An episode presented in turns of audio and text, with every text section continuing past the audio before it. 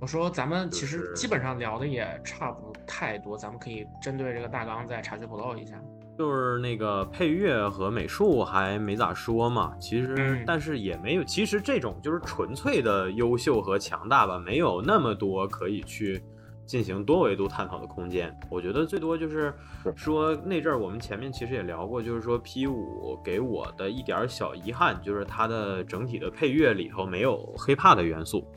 但是这个你也没有办法说 blame 它，因为 P 五当时出的年代也好，流行年代也好，就是 hiphop 还没成为一个覆盖面这么广的、流行度这么高的一个一个文化符号嘛。是，而且考虑到它其实做了很长时间，这个游戏的开发时间可能得就是得好多年，并且开发的过程当中受到很多阻碍，就是属于 Atlas 差点就那个就就是破产掉了了，然后这是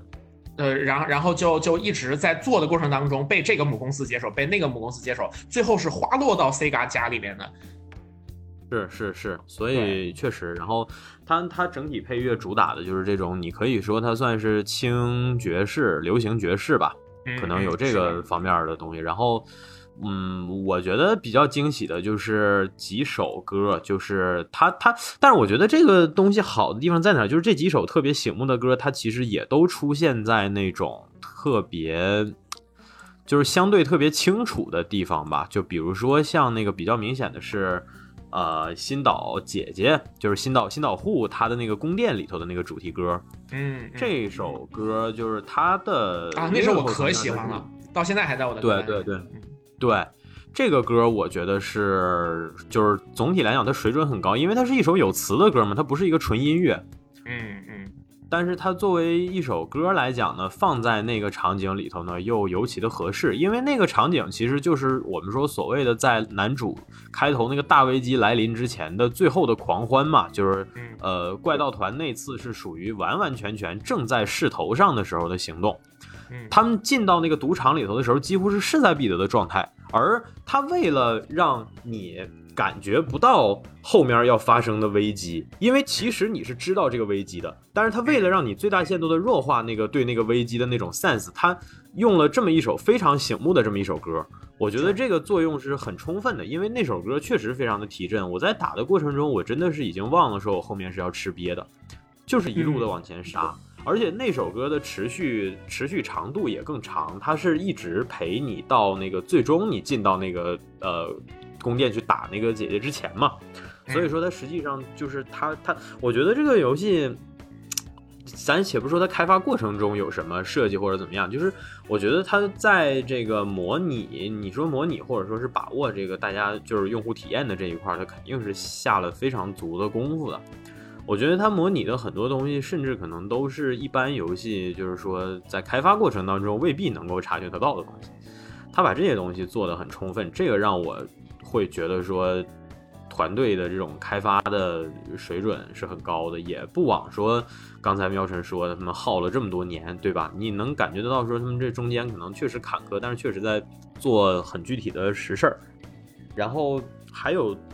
特别好的，我特别喜欢的就是最后打石童的时候吧，还是打石童还是打那个后来那个大 boss 的时候，就是，但是我没法说是谁唱的，那首歌应该叫《River in the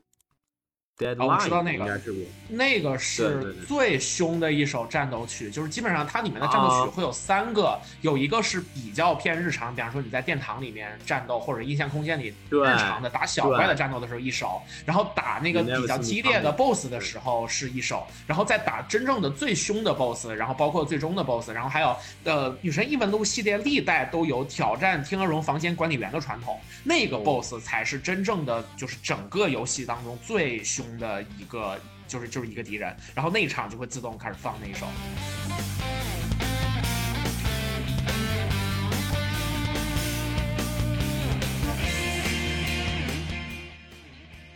是的，是的，就是呃，对我刚才说的最终的那首叫《Rivers in the Desert》，就是沙漠中的湖。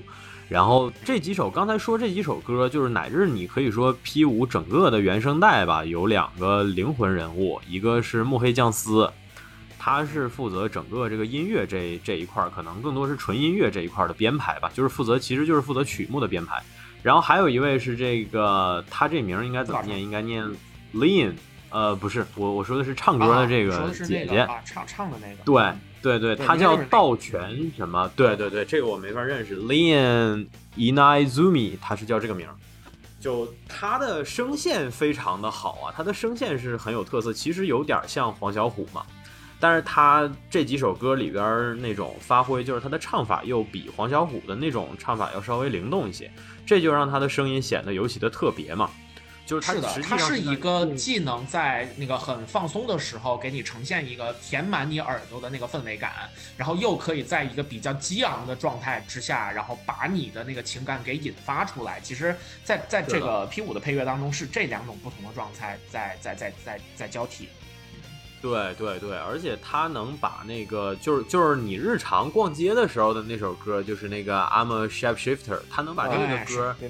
唱出一种你听不出来是啥语言，我甚至感觉像那个怪猎语的感觉。对对，就他发音的方式很特别，就那个 Shapeshifter，他他还不是英，还不是英制，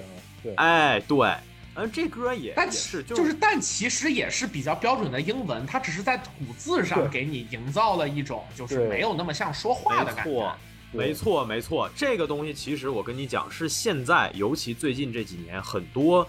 音乐，就是说那个旋律能够达到舒适的至关重要的地方，就是尽量去除掉这个语言的语言感。这件事儿我跟你讲，尤其是中，就是我说实话，尤其是中文。中文普通话，你知道现在国内那种就是你一听你就觉得特别土味的那种说唱，代表人物福克斯，他们他们的歌为啥不行？就是因为他唱的时候不会调整发音，他依然在用你普通话念词儿、念那个朗诵、诗朗诵那个那样的方式去，但实际上就是你作为歌手，你是可以去尝试。把一些就是比如说，你可以尝试去隐去一些音节，隐去一些东西，让你整体的这个这这句话唱出来以后，听上去更像是在演奏一段音乐，而不是在。讲一句话，这个其实是很重要。你要是光讲话的话，那那那像小老虎那种不就行了吗？对吧？他那个东西诗意的程度、浓度，甚至他都不需要押韵，很多时候他就是在念，他也没有节奏，但他确实是好听。其实就是一样的道理。现在国内有一些做这种叫 mumble rap，就是模糊说唱的。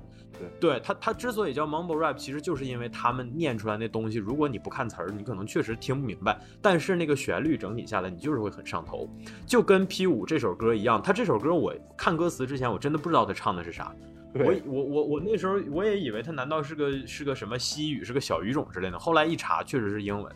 这个大姐真的很厉害，就是她其实是用非常厚重的嗓音。在唱那些比较灵动的东西，但是反而那个感觉是非常协调的，而且跟 P 五每一幕之间的调性都能够搭得非常的结实。其实就这件事儿来讲哈，我跟你讲实话，我觉得现在很多大作都比不上，就是给一个给一款游戏去。打造真正属于它的一个一个原声带，就是说这张原声带当中是有作为一款游戏的内部的一种，你说是协调性还是逻辑的完整性，这个东西其实真的很难，这是创作逻辑上的东西，这是比普通我们说常规那种逻辑更高层面的东西。现在很多游戏，我就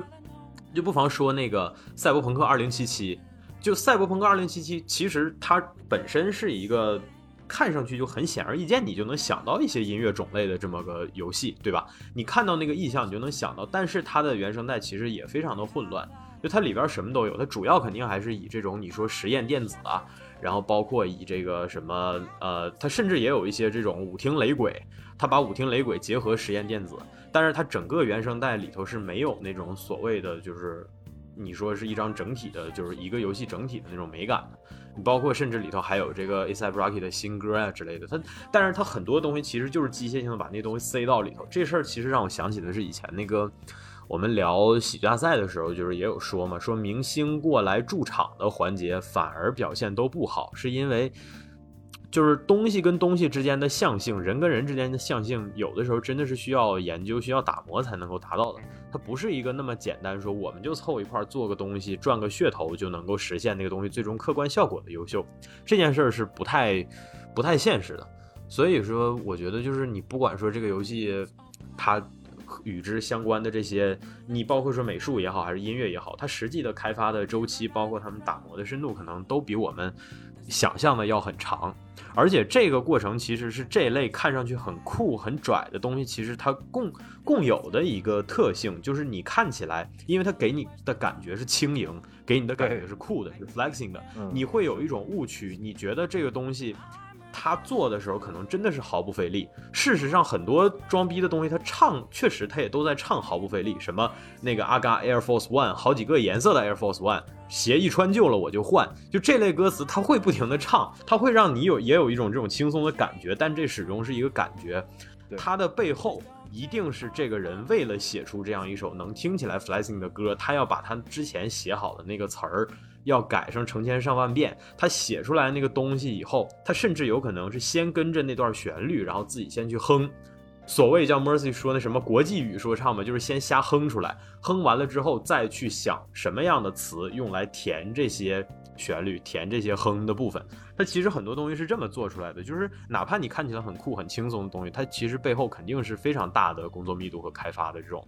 这这这这种工作量在吧？我觉得。How to see me? Just a cage of once There's nothing inside. Will it unleash me? Burning down the walls. Is there a way? 就是就是像像尼尔里面也是有很多比较类似的情况，除了他最后的有一首歌是英文之外，其他所有的都是那个混血的歌手，然后他用一种语言，然后去去去去试图模仿那个语言的方式去唱，但是保证这个词儿不是任何的，就是呃呃这个语言当中存在的词儿，然后他唱一个这样的感觉出来，所以说可能整个世界上只有一个歌，只有这个歌手本人知道他那会儿在唱什么。尼尔也也是有一些是这样的理念做的东西，没错，对。之前那个一个小细节，就是那个刚刚说到那个《And 呃 Beneath the Mask》这首歌，它在游戏刚开始的时候，它是只有旋律没有歌词儿的。嗯，好像到了某一个节点之后，忽然就是放开始变成有歌词的版本了。然后我当时就是有一种哦，就一下子有被就是世界被打开了的那种感觉。就这样一个小细节，也是证明了他们在游戏设计上是做了非常大的功夫的。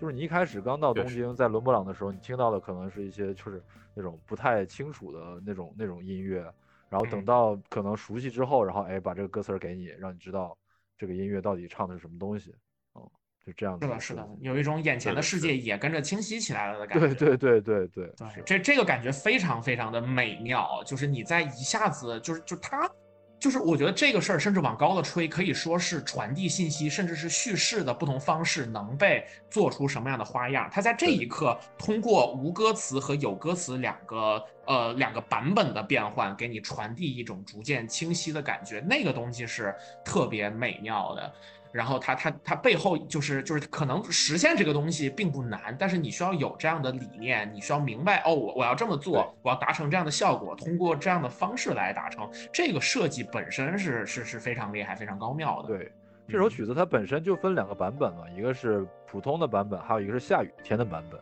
甚至是啊，对对对对对，就是说根据天气它是会不同切换的，而且它本身是出现在日常场景的音乐，我感觉。应该是在游戏里面陪伴玩家时间最长的音乐，嗯，对吧？基本上应该就是了。然后就是是的，是的，是的。平时会听到它，然后下雨天会听到另一个版本的它。然后你在游戏的前期和后期会分别听到带词儿和不不带词儿，所以一共是四个版本。然后它安插到不同合适的场景。是的，非常美妙的感觉。就就说到这个，我甚至还当时有一个 trivia，就是我自己在玩这个游戏的时候非常上头。然后之后就是每天吃饭的时候跟家里人一起吃饭，然后就是就吃完饭之后我来洗碗，呃，洗碗的过程当中我会听一些音乐，然后就放这个歌。然后我妈当时就是路过那个厨房听了这个，她就说这歌是啥呀？也没有啥旋律，也没有也没有什么之类的。对我我当时就就就说，哎呀，就这就是游戏里面的配乐，它它。就是提供的就是氛围感，但我然后我后来就想，恰恰就是这个氛围感是它非常厉害的地方。就是我们到今天重新回想 P 五，甚至包括 P 四，包括之前的那个就是几代游戏里面的一些音乐，是那种你只要听到，你眼前就会出现画面、出现颜色这个程度。比方说像《Beneath the Mask》这首曲子本身，它比较平的一个原因，也是因为在这个游戏的大半时间当中，男主角的生活他的日子是不好过的，他一直。实是就是面对在学校的压力，然后那个等到到就是在在这个咖啡馆里面，其实跟那个就是佐佐仓总之郎就是收养他这个人关系也没有特别好，呃，整个这个环境对于他来说就是一个灰暗的环境，很像是你就是在以以一个不那么正常的方式融入到环境的时候的那种不适感，或者说比方说你刚开始工作呀，然后你转学到一个环境啊，然后那个你的工作出了很多岔子，就这样的一些时刻你会有的那种心境，你需要听一首比较安静的、没有那么多起伏的东西的这种音乐，然后实际上这个音乐完美的完成了每一项任务。它可以给你就是就是完好的给你传递出那一个画面所需要的感觉，然后就这个标准甚至可以就是类推到所有的这个游戏当中出现的音乐，比方说你在殿堂当中跟那个小怪战斗是一个有点那么好整以暇的，呃，你你能够把握得了的那个程度，然后再真的跟一个你想要。你想要跟他战斗，你想要证明他所做的东西是错的，在这种理念化的交锋的时候，那个音乐的又会非常非常的激昂，完全把你内心当中的热情给点燃起来。就这些部分，他做的东西都是非常非常不错的。是，就是那首《Beneath the Mask》，一想起来，我脑海里面浮现的画面就是在东京的某一个不太热闹的一个小站的旁边的小街道里面的那个咖啡馆的那个样子，然后伴随的就是主角推开门的声音。推开门之后，那个铃铛响的声音，然后再把门关上的声音，再加上老板那句“开塔嘎”，就这一句，你回来了，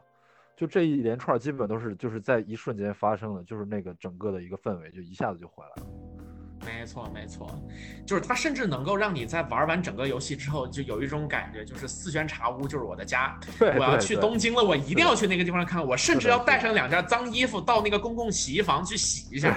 对，就是洗衣机，对。哎，没错，就是有特别强的那种，就是这个感觉，就这些东西都是制作组做对了很多很多的事情，才能够成功去营造那个氛围的，非常厉害。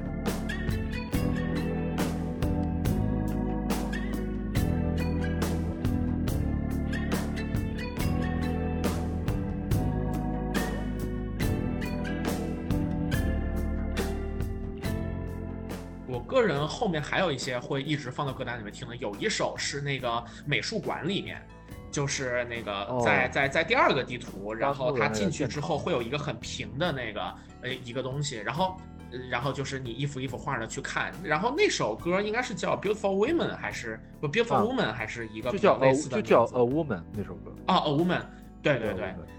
对，然后就是他进去之后是跟前面的城堡截然不同的一种感觉给你制造了出来，然后你就在那个里面很静的，然后在那儿冒险，然后很像是因为右介这个人本身也是一个外表上其实挺喜怒不形于色的，就是就是或者说他外表上呈现出来的东西跟他真正内心的状态有差距，然后是那种就是冰山之下燃烧着烈火的状态，所以说前半节是那个音乐，我觉得跟整个那一段的美学都是非常接近的。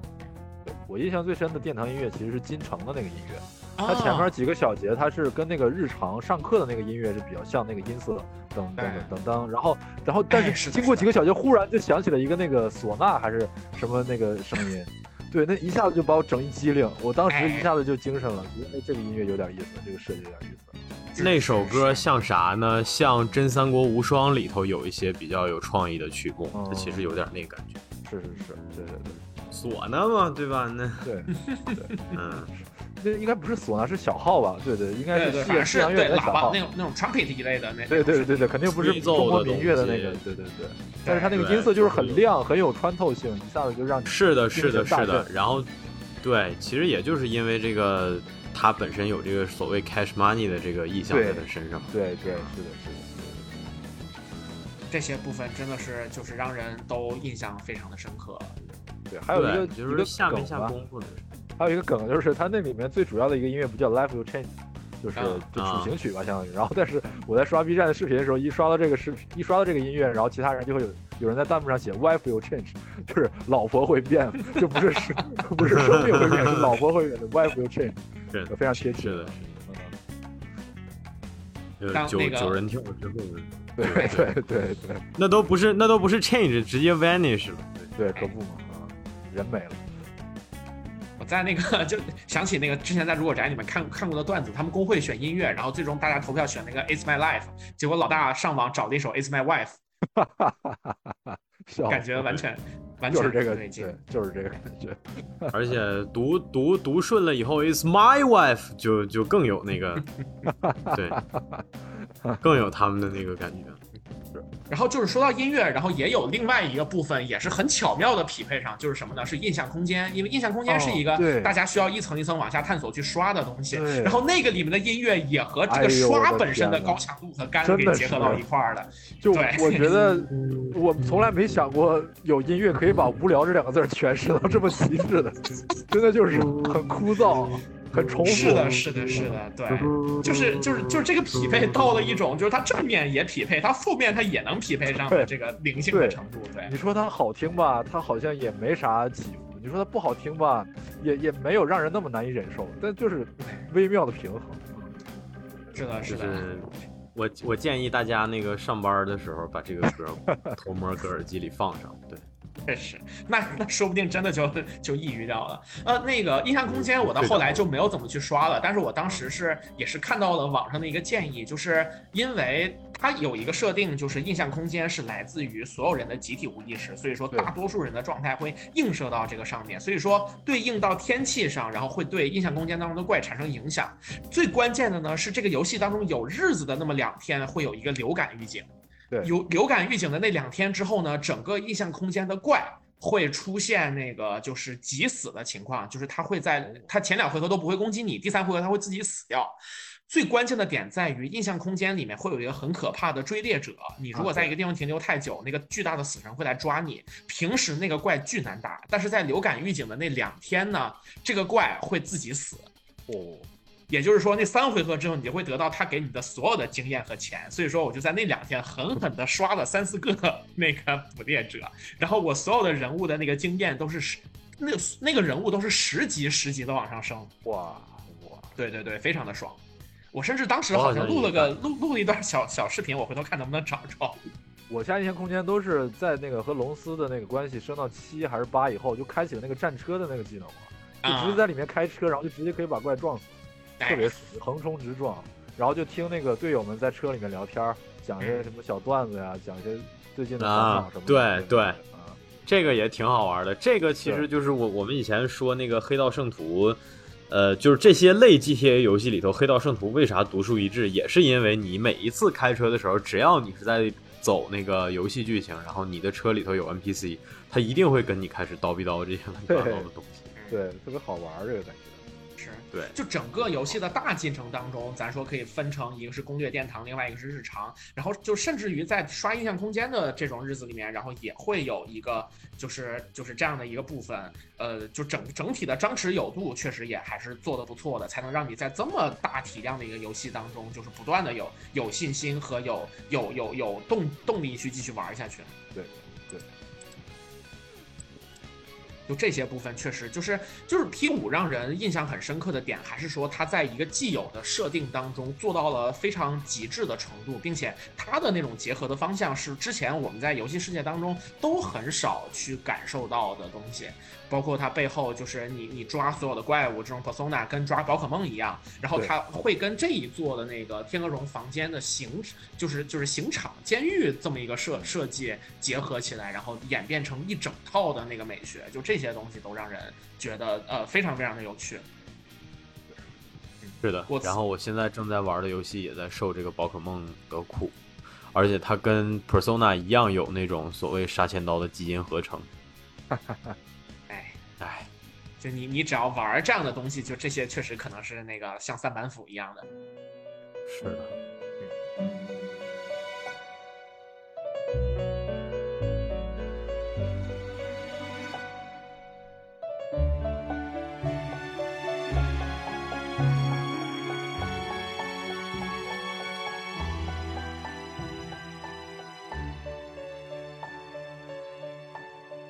我我觉得这一块儿还有一些我我觉得可以补充一下，一个就是说那个整个 persona 的这个背景建立于那个荣格心理学的这个基础之上，你其实可以理解为说就是所谓人有不同的面具嘛，它当然不是荣格自己本本来想讲的东西，但是在这个游戏的设计当中，它的应用基本上近似一个说，呃，人有不同的面具，就你在不同的场合会使用你属同样属于你自己性格，但是不同的部分去应对，就是就是这个场景的东西，所以说。呃，像戈夫曼有一个更靠前的一个说法，叫拟剧论，就是说人生其实就是一个又一个不同的剧场，在不同的后台，你在做不同的事儿的时候呢，就拿出你自己性格当中的一部分去应对这个东西，然后呢，在后台的部分你就可以休息一下，回归到一个你比较本源的状态里面。其实这样的一个解释的模型，然后已经充分的被现代心理学吸收，然后它其中的很多点也被应用在了现在的就是心理学理理论里面。在这个游戏当中，它可能更多的就是体现。为他，他就把这个东西直接具象化一个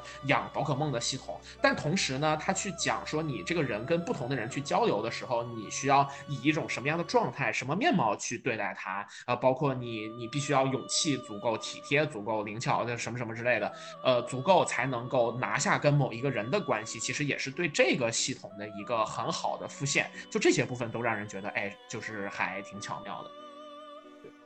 嗯。呃，然后天鹅绒房间其实是一个在贯穿了好几代游戏都出现的这么一个场景，但是呢，它在不同的主角面前会体现为不同的样子。就是 P 三的天鹅绒房间是个电梯，然后 P 四的天鹅绒房间呢是一个豪华的豪车。然后就是伊格尔坐在中间，然后接待员坐在旁边，然后五代呢就是 就变成了一个巨大的牢房，就你能看得出五代确实是剧情上比较沉重。然后刚刚前面提到说这个接待员到最后会变成 BOSS，然后其实最狠的接待员 BOSS 是三代的那个 BOSS，他叫伊丽莎白，他是战斗力最强的一个接待员。然后其次的就是第四代的玛格丽特和第五代最后出现的这个双子。呃，是一个可能比较差不多，总之都是战斗力非常爆表的一个状态。然后三代的这种，就就是几代的天鹅绒房间的配乐都是这首叫《全人类的灵魂之诗》。嗯，对对，嗯，这一首就这首曲子也是让人印象很深刻。对，唱诗的那种宗教意味的音乐，是的，是的，嗯，对，一个圣歌的感觉。哇，对对对对对。我想问一下，这个一格是每一代都是这个老头来配音，对吗？哎，是的，就这这里其实有一个特别的情况，就是之前三代四代都是这个声音，五代其实我们事后玩了之后，你知道也是那个声音，但是呢，因为伊格尔的声优已经去世了，对对对。对，所以最后所谓的一个呃真正的伊格尔是被这个人取代的这个设定是贯穿了过去好几代的，然后在五代才算是把这事儿彻底解决，然后以这个为契机，相当于让那个老的声优就退场了，然后真的声优是这个尖嗓子的这个是吧？哎，是呃，其实确切来说，这就是一个五专属于五代的设定，是因为三代跟四代伊格尔都是正常的状态，然后是五代呢，你直接出来，然后伊格尔的声优，一就是因为玩家首先会知道社会新闻，就是这个声优已经去世了，你会发现他换了个人去配，结果到最后呢，没想到他在剧情叙事上还有一个相关的扣，就是说你看到的这个声音很沉、很低沉的老头是假的，而那个真正的本来声音很狂放的那个老头仍然是存在的，只是被藏起来了。哦哦，是这个意思，所以就是说三代和四代也是那个比较比较亮的那个那个人，哎，是这个声优去世了，但是那个沙哑低沉的那个是新来的，对，那个是新的，哦，这个意思，OK，对对对，所以说它是有一个这么这么一个设计，然后就是并且在最后那个伊格尔的声优其实是用了一些，就是用了一些他前代的配音，比方说那个问候那个我我叫伊格尔，然后还有就是他最后跟主角说的一些话，鼓励他的话，其实很多是后来合成的。这种技术什么时候能用到真三无双的司马懿上面呀？就不要再让织田罗太郎来配了。是的，哎呦，哎呀，是啊，真的是。对，就是他，他反正确实有一个这样的扣，然后让人觉得就是还挺有心的。这个这呃这一个部分，嗯，他他确实完就是完美的把这个声优去世这件事儿给融入到了这个情节里面。对对对，是是。呃，我觉得除了这个之外，我们还可以聊聊的一个就是摩尔加纳。哦，可爱的，是的，是的。然后其实就是这这个系列没有没有没有，没有，就这个这个系列出现吉祥物这件事儿，其实四代就已经出现了，因为它有一个巨大的那个就是小熊玩偶嘛，然后它叫库玛。库玛的声优是山口胜平，所以说它其实是一个有点有点怪诞的那么一个声音，就是呀呀呀呀呀这这么个声音。但是五代就上了真正的就是咱说日本动画御用吉祥物，它请了大谷一江老师来配音。对，对，小狗，对。感觉就是大谷一江老师就有点像是那个小恶魔的扮演者，然后就是只要他活着，他就能拿到就是侏儒类角色所有的最好的角色。是的。然后大谷一江老师也是一个，就是只要出现吉祥物，你觉得就他就可以试一试，就应该是他的声音。对对。，Mona 形象我觉得设计的蛮讨喜的，就是一个挺狂的一个小猫，然后他自己又不说自己是猫。然后他自己也是有一些纠结嘛，就是我对莫娜这个角色第一次产生就是有一些感情，就是他自己做梦梦到自己不知道是从哪儿来的，然后忽然就出生，然后他被吓醒了，然后他想找那个主角说想要说什么，但是又怕吵到主角睡觉，然后就自己默默的就是压抑住这个想法。我当时就觉得，这个这个角色虽然看上去就是挺没心没肺的，但其实会有一些比较感伤的一面。然后他事后会找主角聊天嘛，说如果我真的不是人类，你会你会怎么想？就是他其实还挺。有自己的悲伤和痛处的，包括在后面的剧情，他也自己就是直接就是离队出走了，然后导致主角什么都干不了，只能在阁楼上走来走去，离开了莫兰，他就什么都干不了了。对，对对对。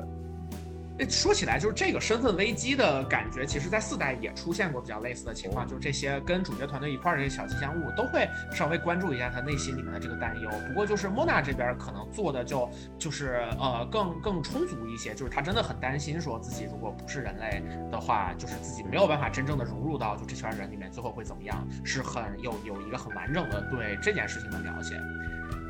感觉，但是但是到后面，因为大家还是比较拿它当一个吉祥物的过程，然后就是大家可能印象比较深的就是它作为小猫，然后躲在那个主角的书包里面的那个状态，就实际上大家是完全接纳它在在那个状态里面的。是的，是的，而且就是说，为了塑造 Mona 这个角色，其实一定程度上牺牲了对奥村春这个角色的刻画，因为本来就是奥村的那个殿堂，应该是要每个殿堂都会有一个新的成员加入嘛，那然后到了奥村的殿堂，应该是奥村春。他唱主场，然后有他一些他怎么下定决心要反抗，然后怎么去处理后续的这个事情。但是因为当时还插入了 Mona 吵架的这个情节，所以其实到最后的收尾也是 Mona 站出来说：“你说我不是人，我就不是人了吗？你说我不是怪盗团，我就不是怪盗团什么的，把他自己的这个问题给解决了。”但是奥村春就相对的被冷落了一些，而且最后的处理也比较草率，因为后面的剧情就要赶快就要推主线，然后。对奥村的入团欢迎也好呀，对奥村他爸爸去世的这些事后的反应刻画，都相对来说就比较的是的，对，差点意思。因为其实，在他父亲真的在电视上显示说那个就是现场废人化了之后，其实我很害怕，因为就是我就是只要你带入的足够多，你其实很害怕，就是奥村就就是春会把这个事儿怪罪到就是我们头上嘛。对啊，对啊。尤其是就是我们作为就是就是室室外的玩家，我们是看到这背后有幕后黑手，可是所有的主角都不知道这件事儿，就非常的焦急。对，但最后都没有什么跟这件事儿相关的描写吧？我感觉就是编剧不想在这个时候再节外生枝去写奥村和大家的矛盾，所以就直接就略过了，就让奥村变成一个心地非常善良、愿意理解大家的人，然后就就过去了，显得他这呃性格稍微有那么一点儿不够真实。嗯。对对，这这反正是一个就这么大体量之下的，就是后期可能也是工期不足的这种产生的缺憾吧。是是是，但是奥村这个人物感觉在玩家心中人气还蛮高的，因为一个是他在那个后续的衍生作那个 POS 里面好像戏份蛮重的，再有一个就是他是所有的女角色里面少有的就是会非常积极主动的去倒贴男主的这样一个设定，他他他就很明确的表示过对男主的好感呀什么的。啊，然后包括如果你在那个选项里面选说我们还是当朋友的话，他会当时非常非常的失落，然后就说啊不好意思，我今天还有点事儿，你就先走吧，就就搞得人还挺心疼的啊。是的，是的，然后加上他的声优是护松瑶嘛，然后本身也是一个人气很高的那种，就是就是人气属性还挺强的这么一个这么一个对，是是是，感觉上是因为他是亚丝娜的声优嘛，嗯对对对，也也是在那段时间算是比较受欢迎的。我一直期待他跳反，结果最后跳反的是那个明智的烂人。明智，是啊是啊，哎，但还是明智更不像好东西一点儿。确实，那确实，那确实。嗯，然后莫娜在那之后就就基本上变成了一个就是大家的好伙伴的感觉。我印象特别深的一个就是在那个地铁里面要那个他的头要伸出来，然后你可以把他头摁下去，然后有一个选项就是用力按，对对对，你可以把有一个小是有一个小朋友跑过来说，哎，这是怎么有只猫呀？然后因为地铁里不让带猫嘛，然后大大家啊赶快打岔说这是个布娃娃，然后就使劲的弄弄他的脑袋，啊，对，欺负 Mona，特别好笑。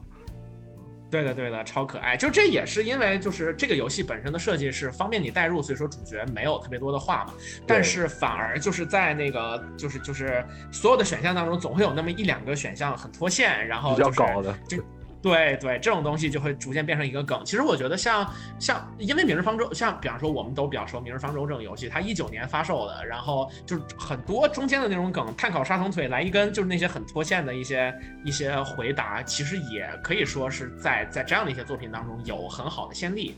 嗯，然后就就会就就就觉得这么去写一个角色会很有意思，然后变成了一个大家都会很习惯的梗。嗯，而且对 Mona 的设定是喜欢性的嘛，他哎很喜欢性大人。然后如果你真的攻略了性，然后在情人节那天跟性约会的话，正常来说，如果你和其他角色约会，Mona 就一脸坏笑说：“哎，那我出去不打扰你们了。”如果是啊性走进来的话，他就会叹气一声，然后就走掉了，他就很不高兴。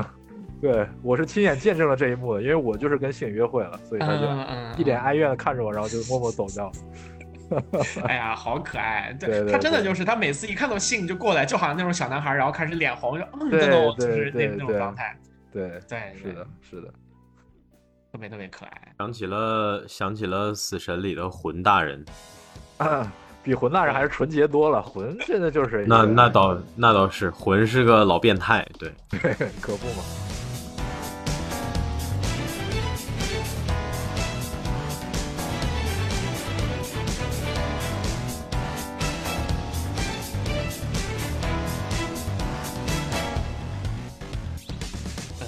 觉得好像基本上就差不太多了。然后就是关于皇家版的部分，要再再补充一点，因为那个可能我跟 AC 就都不是很熟悉。我个人感觉皇家版加的地方，就是只能说不攻不过吧，嗯可能就是一个平均分、及格分的一个水平。但是建立在于无印版原作是一个各方面都超出大家期待的这样一个呃优秀的作品，或者说甚至神作嘛的这样一个水平的话，我觉得稍微有一点不够看。它整个它的主要的剧情处理就是说，你解决了这个伪神的事情之后，又新来了一个新来了一个 boss，就是说之前你学校里面的那个心理辅导老师，然后他在跟你接触的过程中，了解到每个人都有自己心里面的缺憾，然后他就很想帮大家满足这个缺憾，然后就觉醒了自己的这个宫殿的力量，让所有人都进入了一个幻想世界，然后你要打破他对这个世界的掌控，重新夺回属于自己的命运，就这样一个议题。我觉得本身这个从这个剧情的配比来说，放在那个一个集结了全人类力量战胜美神的这个故事后面，再加一个这一段，就显得没那么精彩。因为故事肯定要越往后矛盾越升级嘛，这个就有点不太够看。然后再加上，嗯、当然婉喜这个角色塑造，我觉得个人个人觉得还还可以啊。再加上他后来对那个明智的这种洗白处理，以及新加那个女角色，本来大家对这个方泽霞是有很大期待的，但是其实，在 R 版的那个剧情里面，其实也有点不明不白，对她的塑造也不是特别丰满，所以就只能说是加了一些内容吧，但是确实是没有达到原来的那个高度。因为我听说好像无印版和皇家版也是两个制作组做的，哎，是的，对对对，所以内容的路线方针上，包括风格上，感觉还是有一些差距。嗯，这个东西就是有一些可以补充的，就是就像小明星刚刚说的一样，那个制作组就是本来做游戏本体的那个制作组，实际上在完成这个东西之后，他真正去做的作品呢是 P 五 S。哦，所以说，其实对，就是很多就玩家的心中，其实 P 五 S 更像是一个就是有点儿这个这个体系里面正统续作的意思，而这个 P 五 R 是另外一个团队嘛，就是加上它确实实际上做出来之后让大家不是特别满意，所以说其实 P 五 S 相应的人气也就还算是还不错。这 P 5 S 因为是接着无印版，所以是没有方泽霞，还有什么满喜拓人这些角色的。然后新加了他 P 5 S 里面专属的那个叫什么索菲亚还是叫索菲娜，就是一个新的女性角色嘛。然后我啊看到一个就有一个梗图，就是索菲娜站在那儿，然后说方泽是谁？是不是？对，啊，就这种梗图还蛮蛮有恶意的，我觉得。是的，是的，是的，是的，P 后五 S 我也完整的体验完了，对。啊，你是怎么样玩推荐吗了是吗？对我当时在那个 Switch 上玩的是完整的走完了整个百分之百的流程的，我觉得挺好。好呀，但是某种程度上吧，其实跟小冰淇老师说刚才说这个 P 五 R 后面加的那个困境的这一点，其实也有类似，就是说你感觉整个这个作品的那种劲儿，在 P 五无印的最终其实就已经差不多了。而后面加的这些内容呢，我觉得某种程度上来讲，都会再让它有一个新的重心，但是这个重心可能和我们之前建立起高度认同感的那个怪盗团关系就没有那么大了。呃，P 五 S 那些故事给我的感觉其实也是这样的，但是 P 五 S 相当于是找了一个新的矛盾节点，然后以这个节点又扩充出来了好几位需要你去，你说是夺取宫殿也好，还是怎么样的也好，就是他其实扩充了好几位这样的角色，而这些角色每个人呢做的都还可以，这些角色会显得更加的模棱两可一些，因为他们可能身上背负的并不是我们说现实社会当中就是那么大现实意义的那种大奸大恶，它更多可能是都是一些我觉得不太好用最大限度的俗世价值观去定义的一些问题吧。所以这些困境可能会反而会显得更加的有探讨的空间，但是你未必能从中做出特别，就是说精准的价值判断。嗯，所以它的相比那个 P 五来讲，可能你如果可以说这种东西算是更上一层楼的话，也许它就是上在这儿。嗯，然后再有就是因为它两个游戏的逻辑是不一样的嘛，底层逻辑是不一样的。P 五是个 RPG，但是 P 五 S 的话呢，它变成了一个计时动作游戏。对对对对对，它变成了一个无双游戏。但是它作为无双来讲的话，也开发出了自己比较独特的风格。你像那个塞尔达无双是在 UI 和 QTE 上下功夫嘛，然后 P 五 S 的话其实也是类似的，就是说它把原本无双那种中规中矩的砍杀变成了一个跳跃感和节点更明显的这样的一个一个一个东西。所以说，其实也是会以大量的需要你即时反应的这种 QTE 作为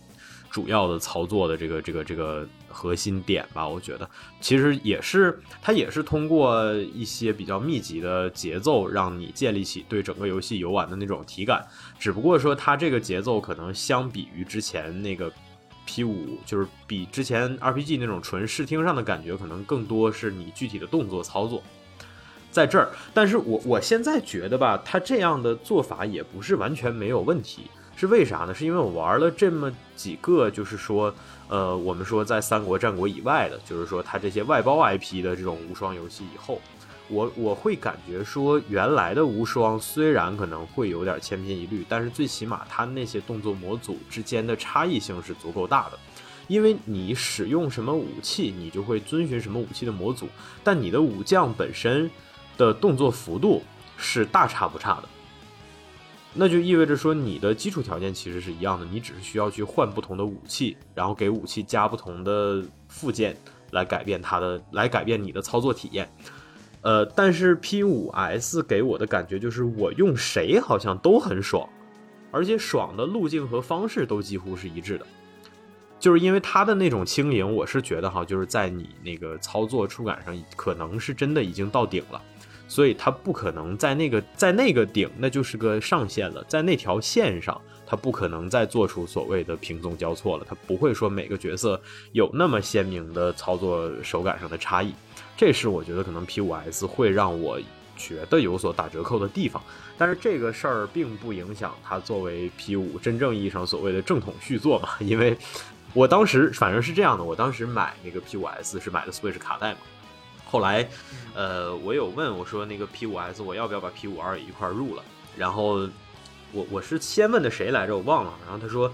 无印你玩了吗？我说玩了呀。然后他说你如果玩了无印，那你就是如果你玩了无印，那你直接玩 S 就行了，因为 S 就是顺着无印的故事嘛。但是 P 五 R 就反正他言外之意就是人说的很委婉，但是言外之意就是 P 五 R 新增的那点东西不值得你再多花一份再花一份钱。钱。对，所以，但是然后我当时其实挺心虚，因为我一想，那我 P 五无印我也没花钱呢，是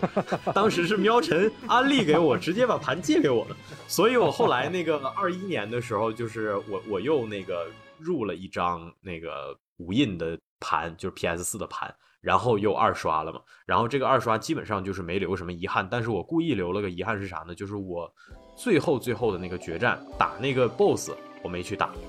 我把那个盘的进度留在了那儿。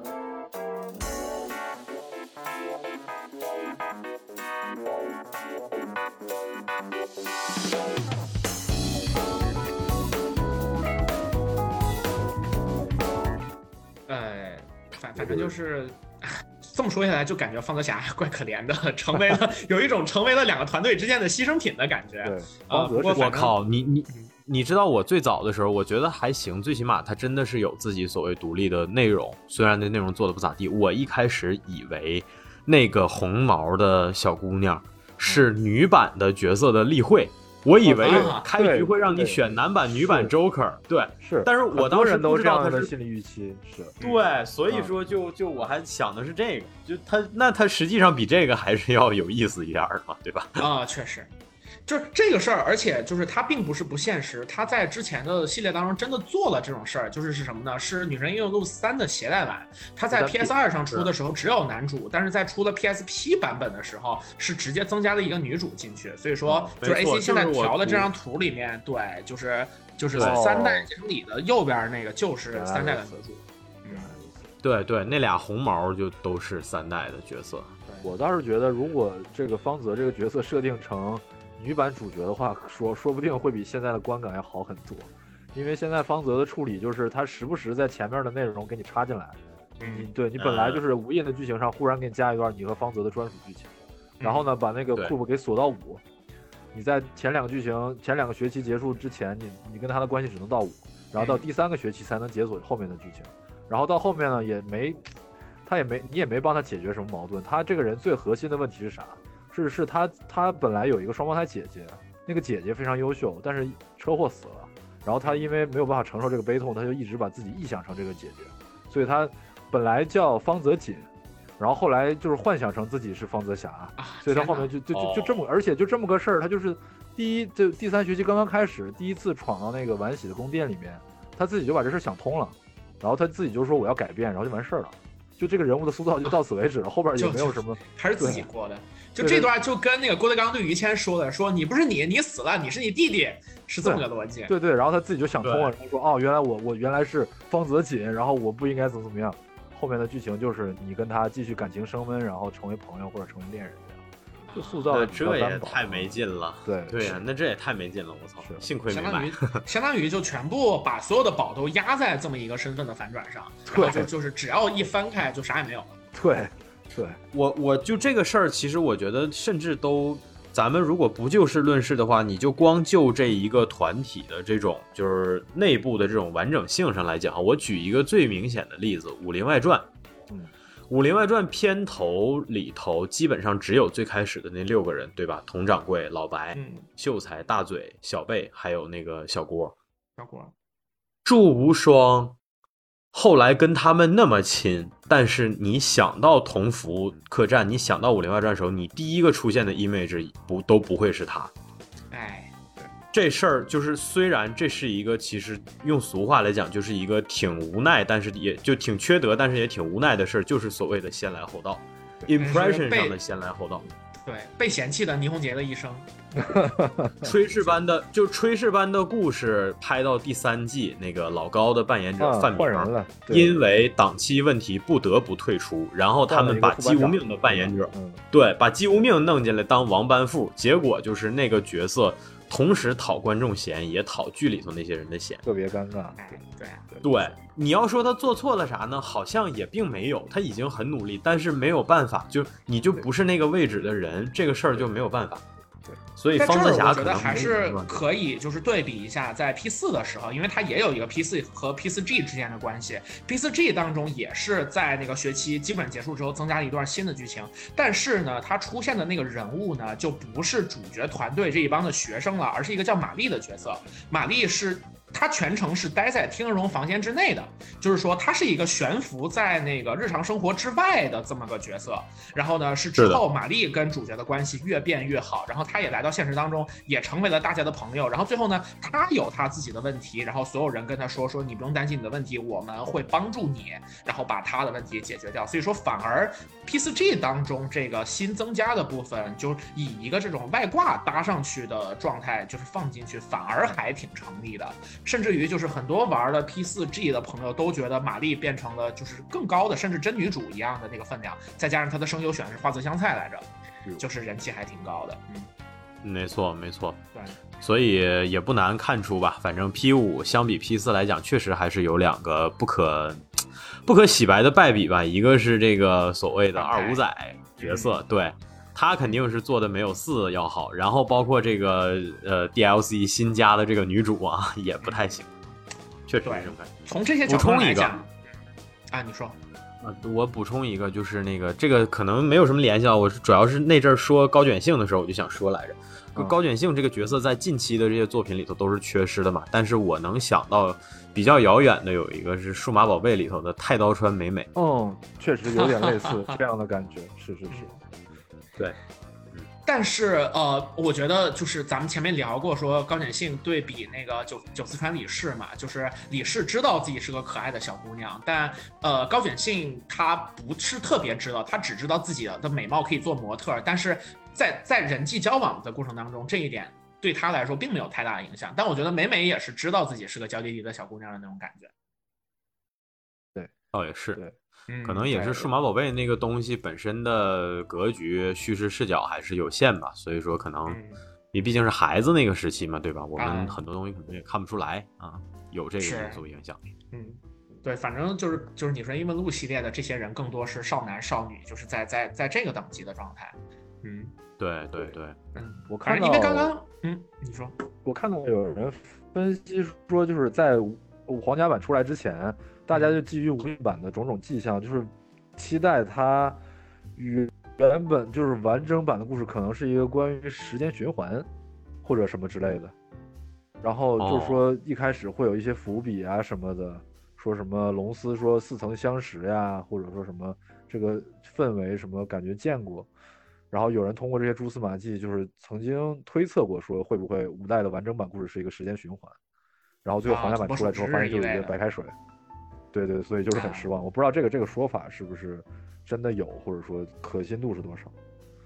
啊、哦，这个我之前在玩的过程当中去看，倒是没有特别多这相关的东西。我觉得实际上最后就是端出来的东西也可以让大家满意吧。所以说这可能是一个方向上的一个误判，但是并没有特别特别明确的高下的那个感觉。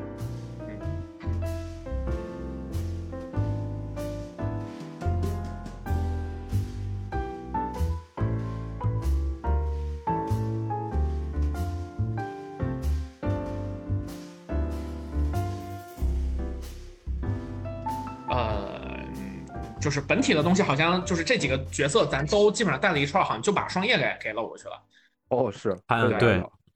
双叶是是我我的朋友里面有一个就特别喜欢双叶，然后这变成了我们后来调侃他的这么一个缘由，因为双叶在这些人里面年纪最小嘛。对，嗯。对，我们都说他是恋童癖，可哎，不嘛，真的就给人这样的感觉呀、而且他还是一个就是怎么说，呃，心智的不成熟程度非常的就是明显的。对家里的就是社恐程度很严重的这样一个角色，就是说话甚至声优配他的语气都是有点颤颤巍巍，就是有点有点哆嗦的那种语气。嗯对对，对依赖人格蛮严重的一个是妹子是。是，对，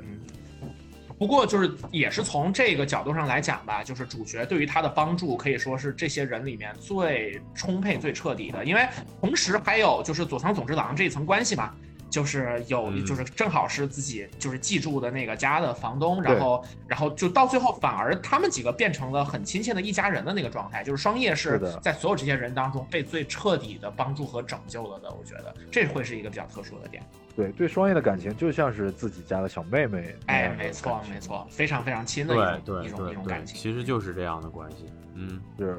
我记得和那个老板的那个关系升到最满之后，他会带你去教堂祭拜这个若叶，好像是，然后最后跟你说一句说，你可千万不要和双叶发展成那种关系，我没有办法想象你叫我岳父的样子 啊，对，感觉就是在告诫玩家。哎，对，是对，这个其实已经很温柔了。就是如果换稍微哈扣一点的作品，就是会，他可能会拿一把刀，然后抵着男主，来吧，全军覆送。对，让我想起我最近在那个短视频里面看着的，就是就是那个那种岳父，就是一类的那种角色，然后对他说说你你注你，我告诉你，你对他做什么，我就对你做什么。嗯，对对对，就是有一点那种感觉。是。而且双叶这个人物很很有意思的一点是他和那个右介两个人的互动特别的有意思，两个人都是有点神经兮兮、不太正常的。然后他们两个在聊天室里面互相就是打情骂俏，感觉还蛮有 CP 感。嗯嗯嗯，就就就很可爱。然后就是他他跟就是这些人的接触的时候，或多或少可能都有点，要么是。就是害怕，要么是尊敬，总之是隔了一层。但他跟右界真的是完全 就是无缝衔接。对，右界也是一个不太在乎别人感受那种有啥就说啥的人。然后这样这样的性格反而更让这个双叶会没有戒备，更融入他的那个心里面。我记得就是什么来着？就是双叶在聊天室里面就说了好多话，就是大家大家第一次聊天，然后右界说：“哦，你在现实中话这么少，怎么在这这么闲，这么能聊？”然后双叶就说：“那我不说了。”然后发了好多那种表情，然后就说：“我错了，我错了。”就这种感觉特别好笑啊。对对对对对，他们那个群聊啊，嗯，对他们那个群聊，我觉得也是这个游戏里头很大的一个亮点。对对对对，是的，是的，他其实就是用这种特别生活化的细节填满你的生活，因为你处在那个环境里头，你下班回去了闲的蛋疼，你在地铁里，你就是会掏出来手机跟这些人扯王八蛋嘛。对，很贴近一样的生活。是的，对对对，所以我觉得它这东西其实很大程度上，你沉浸感能那么强。就这些本来应该是很无聊的情节，为什么能这么有意思？其实很大程度上就是得益于他对于现实的这种还原感，就是我们说他对这些人，就是对人，尤其对青年人日常生活的那种观察也好，或者说是体验调查也好的那种细致入微吧。对对对，我说几个我印象很深的这种群聊里面的就是好笑的时刻。第一个是这个，大家应该都说过很多次了，就是这个谁。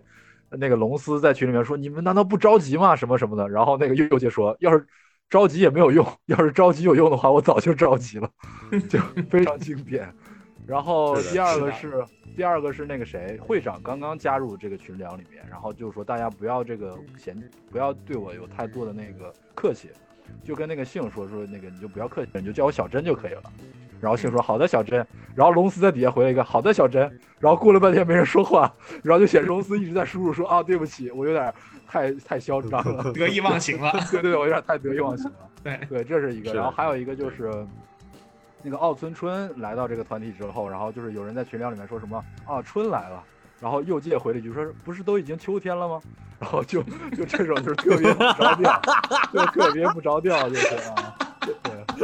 哎呀，对。他这个甚至都有点属于一发技的这个这个范畴，开始整抽象活了，已经啊，对，整抽象了，对呀，就是 就是我之前吧，就我之前是觉得说，可能他们整这么个群，龙司应该是在里头发各种离谱的什么东西，对啊，结果我他妈后来发现是石田雨龙，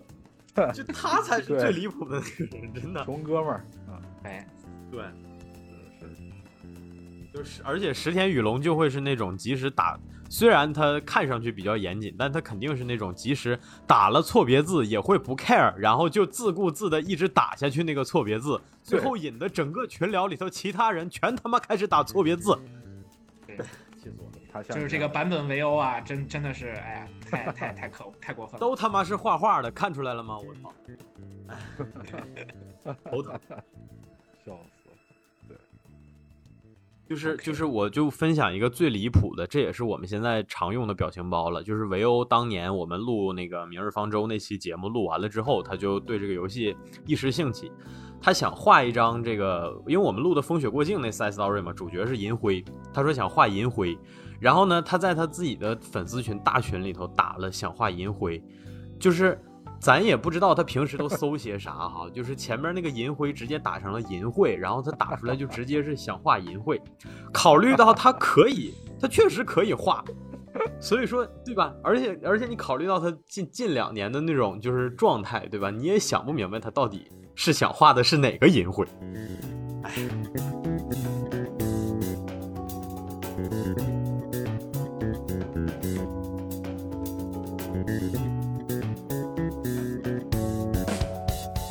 去找了一个在早年间在知乎看到的 Winter Leaves 老师做的图，就是说这个 UI 的时髦度非常的高，你换谁都如此酷炫。我天呀，这是牛啊！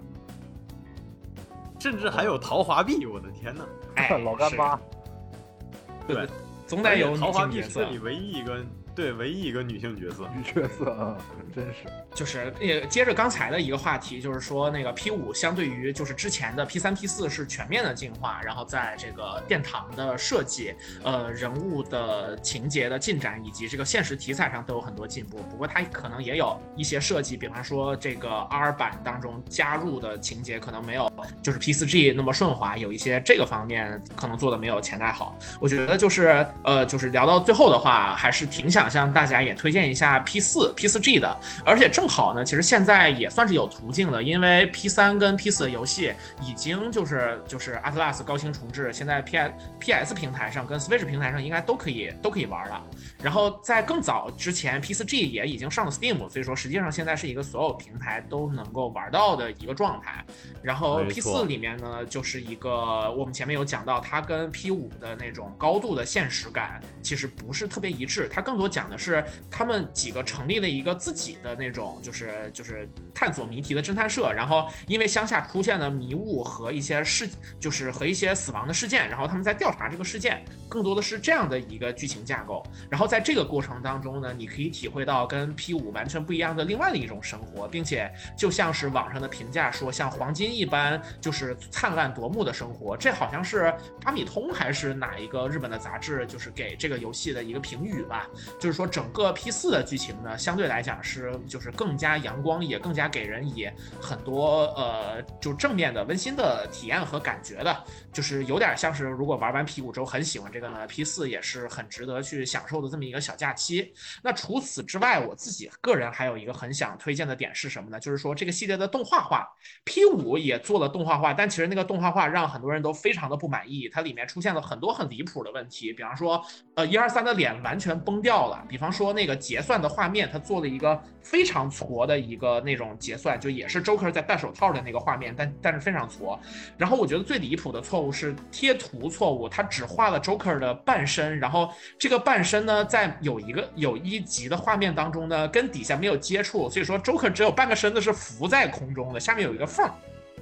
就非常非常的离谱。他只在最后的几话经费比较充足的时候做了一些很精彩的战斗，就是在最后跟明智在明智招出来的那个 Loki 战斗的时候，那那些部分做的特别好。但是呢，我要拿来拉踩的作品是 P 四 A，也就是说 P 四改编的动画，还不是 P 四 GA，就是他把那个本体就是单独做了一个动画出来。那一个动画是我见过的所有游戏改编的动画情节做的最好的。它不仅非常好的补全了在剧情当中五口的主角对外界的各种各样的反应，并且创造了很多全新的那种就是梗啊，啊然后角色之间的互动啊，比方说那个老二就就是就是男二号花村洋介特别特别喜欢主角这个妹妹菜菜子，呃，就是很多这样的一些情节，还有包括最后出现一个很大的问题的时候，主角那种完全的失控了。呃，他的愤怒已经完全的点燃了他，让他想要做一些出格的举动。所有的这些部分的处理，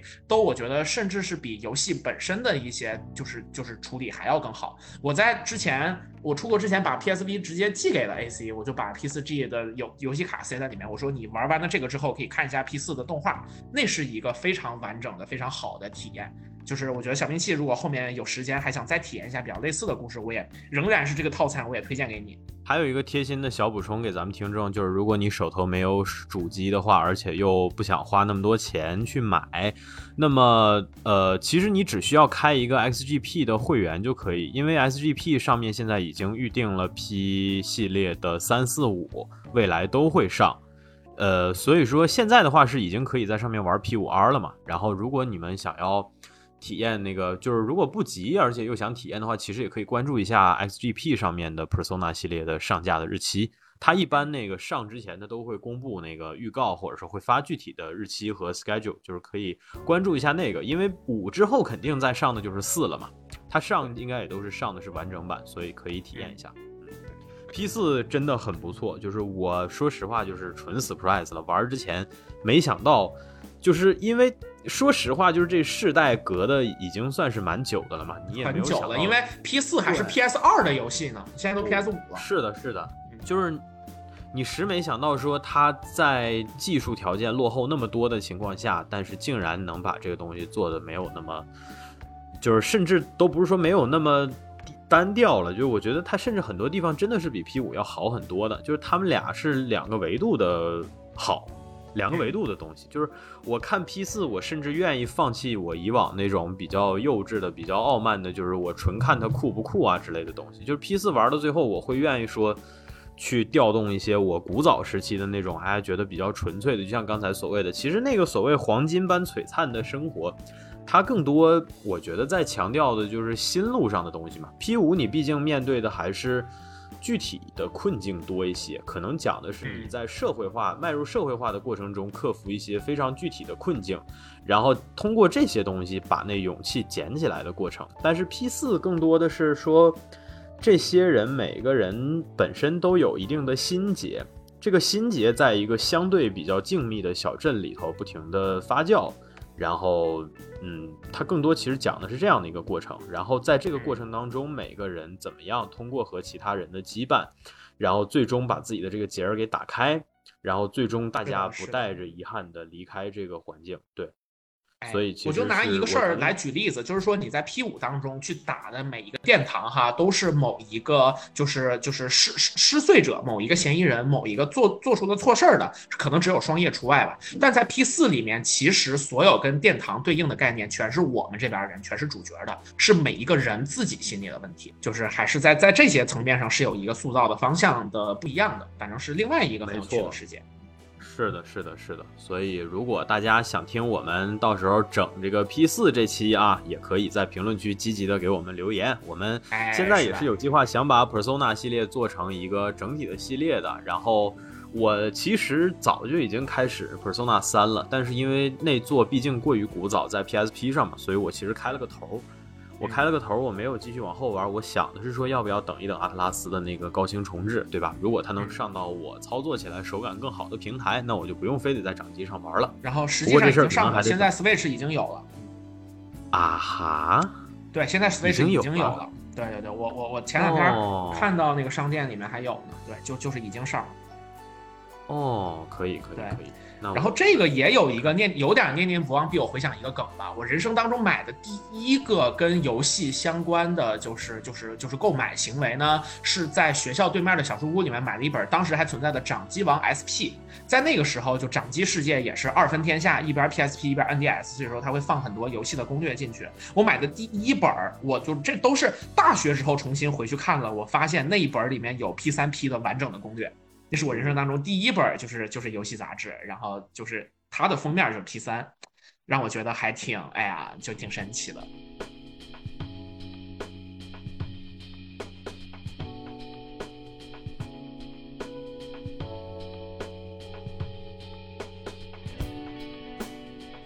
我们这期主要的内容应该就是这些了，连这个总结带最后的案例，其实也聊了不少的东西，就跟这个游戏本身特别充充足的游戏进程是差不多的。我我在玩完 P 五之后，我的一周目是一百二十个小时左右，就比一般人还长，因为我毕竟谈了那么多恋爱嘛。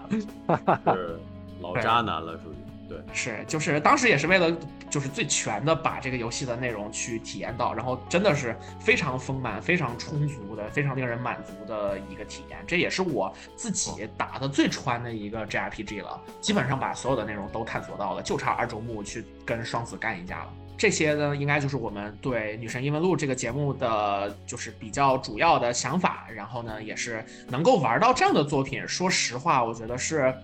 往高的说，是对很多事儿都有期待的这么一个来缘由吧。就是我从一七年把这个游戏玩完了之后，头像直到今天一直都是那个 Joker，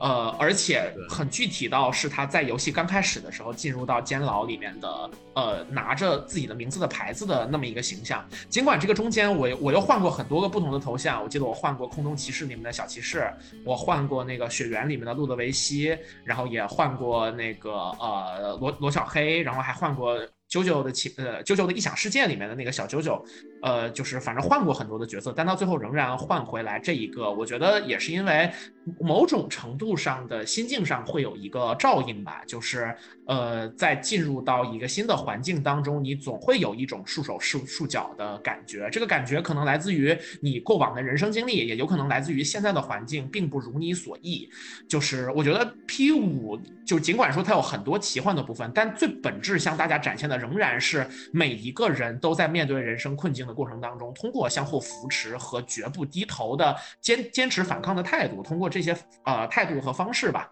到最后大家一起走出自己人生的困境，是这样的一个非常美丽的故事，并且它都不仅仅是童话，因为它为了展示说大家面对这个困境会怎么样，其实。着了非常多的笔墨，尽管到最后仍然是通过幻想的形式吧，可是你也实际上可以看到每一个人在内心当中都经历了很多的挣扎，到最后他们是靠自己的双腿走出了这个挣扎，真正成为了一个负责任的年轻人的。呃，这一个过程，我相信是对很多人都会留下很深的印象，也真正可以鼓舞到大家的东西吧。所以说到最后，还是《女神异闻录五》这部作品在这个层面上可以带给我们很多正面的东西。而这件事儿，我觉得向大家展示我们是怎么面对困境、怎么走出来的，这个部分是嗯最有意义，也我我们也最希望拿这一段去跟大家分享吧。那总之，这些就是我们对 P 五这个游戏最想讲的东西。那感谢大家收听我们本期的节目，也欢迎大家继续支持我们今后的，不管是跟 P 五相关、跟女神异闻录相关，还是跟其他的相关的东西吧。那总之，感谢大家的收听，我们下期再见，拜拜。好的，拜拜，拜拜。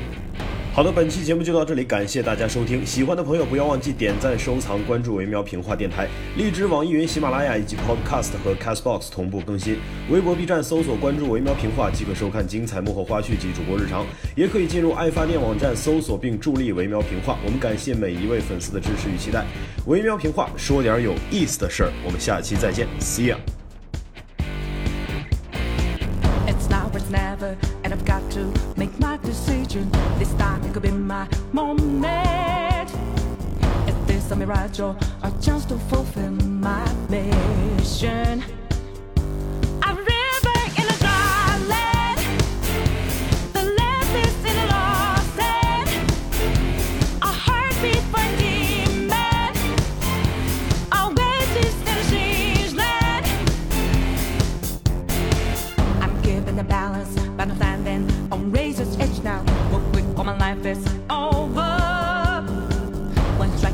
Then I'm out of his field of vision.